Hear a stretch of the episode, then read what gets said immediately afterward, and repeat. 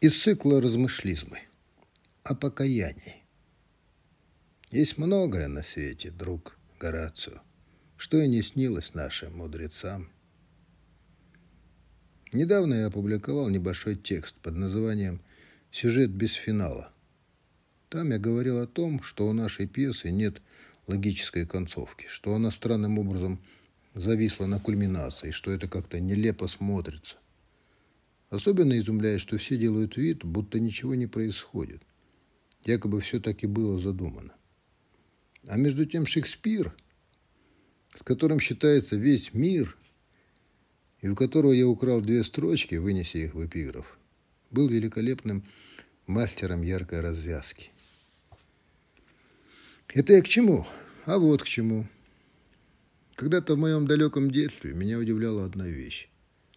Когда я здоровался со старшими, наряду со всеми традиционными расспросами о жузах и родах, особняком стоял главный. «Кто твой отец?» И после того, как я отвечал «Кто мой отец?», старики удовлетворенно кивали, хлопали меня по спине и говорили «Ой, Азамат, ты молодец, твой отец хороший человек». Меня это, с одной стороны, радовало, а с другой слегка озадачивало – во-первых, чего это я молодец, думал я. В чем тут моя заслуга? И почему всех интересует, кто мой отец, а не, скажем, кто мой брат или моя бабушка? По мере взросления дошло. Казахи, как и многие другие народы, боялись злых языков, злых духов, оговоров, наветов, сглаза и всего такого прочего. Но больше всего казахи боялись людского осуждения – людских проклятий. Поэтому старались жить так, чтобы оставить о себе добрую память. Старались жить честно, по совести, чтобы собственные прегрешения не сильно сказались потом на наследниках. До сих пор, принимая какое-либо решение или приступая к какому-либо делу, обязательно держит в уме «Ильджертняйтат». Что люди скажут? Какие выводы сделают? В этом смысле честное имя отца служило своеобразным оберегом. Оно гарантировало чистоту помыслов и вызывало авансом доверие. Так и говорили, ручаясь за кого-либо. Это сын того-то. Вместе с тем почитание отца налагало и определенные обязательства. Ты должен был жить так, чтобы не запятнать заработанную репутацию. Потому что она, репутация, служила уже твоему потомству. И так оно дальше по эстафете. Поэтому имя отца от паса считалось главным достоянием оно было дороже золота. По отцу семейства судили о всей семье. Теперь. Какие значения скрыты в слове «ельбаса»? Прежде всего, это титул. С официального языка переводится как «лидер нации». В просторечии подходит больше идиома «отец народа». Не зря ведь в кулуарах Назарбаева называли «папой». Какое имя оставляет после себя наш папа? Только давайте честно, без лозунгов и без мата. Не самое лучшее, мягко говоря. А если прямо, у Назарбаева плохая репутация. Народ его в массе своей не любит. И тут я никакой Америки не открываю. Я лишь констатирую. Это просто факт. И об этом не принято говорить вслух. Но я сейчас даже не об этом. А о чем? Назарбаев не просто человек. Он наш первый президент. Он Ельбаса, отец народа, как было уже сказано. А коли так, то по нему иные судят обо всем народе. То есть о нас с вами. А кто из нас готов мириться с такой репутацией? Следовательно, с этим нужно что-то делать, как-то исправлять, потому что речь идет уже о состоятельности всех остальных. А народе ведь судят по ее лидеру, не так ли? Он представляет нацию, а нация представляет его – Тут все взаимосвязано. И тут возникает следующий вопрос. А можно ли эту репутацию вообще исправить? Не знаю. По моим ощущениям, поздновато. Потому что я постоянно езжу со своими съемками по стране, и когда речь заходит о первом президенте, простой лед не скупится на крепкие выражения. Но еще больше народ не любит семью Ельбаса, всех вместе – и каждого по отдельности. И это тоже факт. Банальный факт, о котором также не принято говорить вслух. Почему не любят? А потому что. И тут не нужно, наверное, перечислять список обвинений. Во-первых, места не хватит. Во-вторых, не хочу злословить. Отсюда напрашивается вывод. С первым президентом нам не повезло. Эпоха Назарбаева – это печальная страница в истории нашего народа. И это, к сожалению, никого из нас не красит. И следом возникает очередной вопрос. Вернее, вопросы. А какой оценки заслуживает народ, у которого вот такой вот лидер? Заслуживает ли этот народ доверия? Заслуживает ли он почитания, уважения? Что об этом народе думают во всем остальном мире? Нас ведь так заботит наш имидж. Заслуживает ли этот народ хотя бы простой похвалы? Можно ли его похлопать по плечу и сказать, что он молодец? Азамат. Кто-то скажет, что я зря затеял этот разговор. Возможно. Я понимаю, он непростой. Мне он самому не нравится. Ну а что делать? Надо ведь что-то делать, как-то отмываться, очищаться. Иначе как жить? Как завтра смотреть в глаза детям, внукам? Хотя, почему завтра? Ведь все это происходит сегодня, на наших с вами глазах, и все участники этого позорного спектакля живы и здравствуют. Мне лишь хочется спросить, почему мы так смелы в оценках исторических событий и так боимся говорить на темы сегодняшние?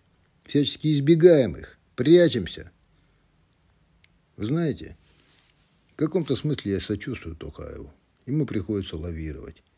И когда он говорит, что надо отдать должное заслугам, он не говорит о том, что заодно ради справедливости надо бы еще и воздать по заслугам. Меня это не устраивает. Не устраивает, что власть делает вид, будто бы не замечает настроение общества, что она упорно старается навязать свое видение проблем, что упорно продолжает забалтывать острые темы, обходясь на практике полумерами. Это говорит о том, что власть не сделала необходимых выводов из январских событий. И не только январских. Что у Токаева в команде нет грамотных стратегов, что они продолжают его подставлять. Посудите сами, что происходит вообще? Тот же Акаев, к примеру, скромно приезжает в Алма-Ату на встречу со студентами, а наш ездит к Путину торговаться за себя и за своих. И все это делается у всех на виду. И все молчат, не замечают. Так что изменилось-то? Я имею в виду изменения качественные, ментальные, психологические. Ничего. От осознания этого становится слегка не по себе. Мне неловко и досадно, и стыдно. Плохо, когда отцу семейства приходится садиться за своих детей. Но еще хуже, когда детям приходится краснеть за отца. Я ведь тоже гражданин Казахстана. Это моя страна. Я так же, как и все живущие здесь, принадлежу нашему большому многонациональному семейству. Я тут живу и не собираюсь никуда уезжать. Но я считаю, не нужно заметать мусор под коврик. Завтра будет вонять во всем доме. Что бы я предложил? Как нам всем выбираться из этой неловкой ситуации? Ведь это касается всех нас. Только холодно, без крика и шума, без истерики и громких слов. Есть у нас мудрая поговорка – иілген басты қылыш кеспес повинную голову меч не сечет я бы первым делом предложил Елбасе покаяться, повиниться, выйти к народу и сказать, да, вот здесь я ошибся, простите. Помнится, даже Ельцин, уходя, просил прощения. Я это отчетливо помню. Простит народ или нет, это уже вопрос другой. Но попытку повиниться, безусловно, оценит. Народ у нас по природе своей добрый и милосердный, сострадательный. И потом не зря ведь еще говорят, халықтан биік тұрған ешкім жоқ. Нет никого выше народа. Второе. Надо бы ему, как отцу, обратиться непосредственно к членам своего многочисленного семейства и всем приближенным кошелькам, кассирам, казначеям, хранителям ключей от подвалов, где сундуки со всяким дорогим барахлом припрятаны, и сказать, ребята, Поели, попили, хватит, возвращайте. Сомневаюсь, что они все немедленно откликнутся и послушаются папу. Надо ведь им тоже надо думать. Но ведь им тоже надо думать о своих детях, внуках. О том, что будет с ними. Ведь у нас у казахов самым главным богатством было отцовское имя. И если они не боятся ни Бога, ни черта, что они наглядно демонстрировали в течение 30 лет, то пусть задумаются хотя бы о людском проклятии. Хуже ведь ничего не бывает, это же страшно. В конце концов, покаяние очищает. Если оно искренне, конечно. Только тогда можно будет говорить о чем-то новом, о том же новом Казахстане, например. Иначе все это ерунда, блеф. И сейчас, когда Тухаев рассуждает про Жан Казахстан, многие недоумевают. А про что это он говорит? С кем он собирается строить это Жан Казахстан? С вот этими, что ли? Там же рядом нет ни одного запоминающегося лица. Я, во всяком случае, не вижу. Я не вижу там политиков. Политиканов куча, да, а вот политиков нет. А их и не может быть, пока не очистишь. Не зря ведь у нас существует старая пословица. Хранжок таланы кузгун белейді. В степи, где нет орлов, царят стервятники. Да и в Евангелии сказано, никто не вливает молодое вино в старые меха. Зачем же так поступать неразумно? Несомненно, все, что говорит Тухаев, заслуживает серьезного внимания. Иные его высказывания реально вдохновляют. Но есть одно большое «но». Кто все это будет исполнять? Кто пахать будет, если совсем просто? Неужели опять эти? Быть может, в будущем появится новый Тухаев, а пока он там на горке один и смотрится, как слон среди мух. Полное впечатление кромешного одиночества. Значит, надо готовить почву для будущего. Вряд ли Тукаев в таком вот сиротском виде останется на второй срок. Об этом тоже надо думать. А кто будет думать? Опять эти?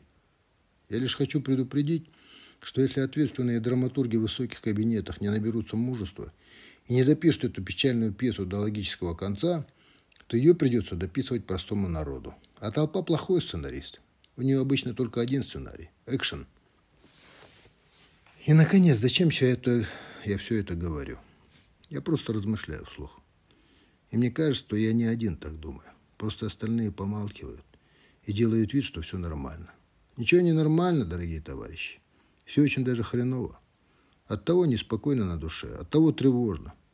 У любой достойной пьесы должен быть красивый финал. Иначе как-то глупо все получается и нелепо, по-детски. Пора бы уже взрослеть.